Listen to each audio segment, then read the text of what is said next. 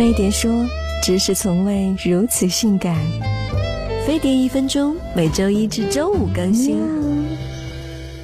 你爱的男生可能也是闺蜜的菜，怎么防止闺蜜挖墙脚呢？作为集万千宠爱于一身的女神，就让我来教你好了。一，不要在闺蜜面前过分炫耀幸福哦。你可能只是分享你的快乐，但如果闺蜜本来就空虚、寂寞、冷，男友的种种优点只会引起她的无限遐想。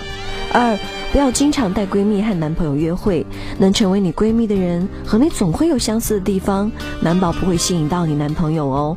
如果你让他们熟悉起来，那就是给男朋友机会去选择比较喽。三，不要找闺蜜调解你和男朋友之间的问题，感情的事只有当事人才可以解决，让闺蜜从中调和，只会让男朋友看到闺蜜的成熟和懂事，更衬托了你的幼稚和无理取闹哦。四。不要让男朋友单独去帮闺蜜做事，如果让闺蜜产生了依赖心理，不讲你男朋友也难哦。总是赖在家里或重复约会的常规项目，难保他不会贪恋别人的新鲜感。安排一些你们不曾做过但又都感兴趣的事情，比如去旅行、学烘焙、读同一本书。这么多的第一次都给了你，他的眼里哪还会有别人呢？扫描关注飞碟说微博、微信，学会的知识谁也挖不走哦。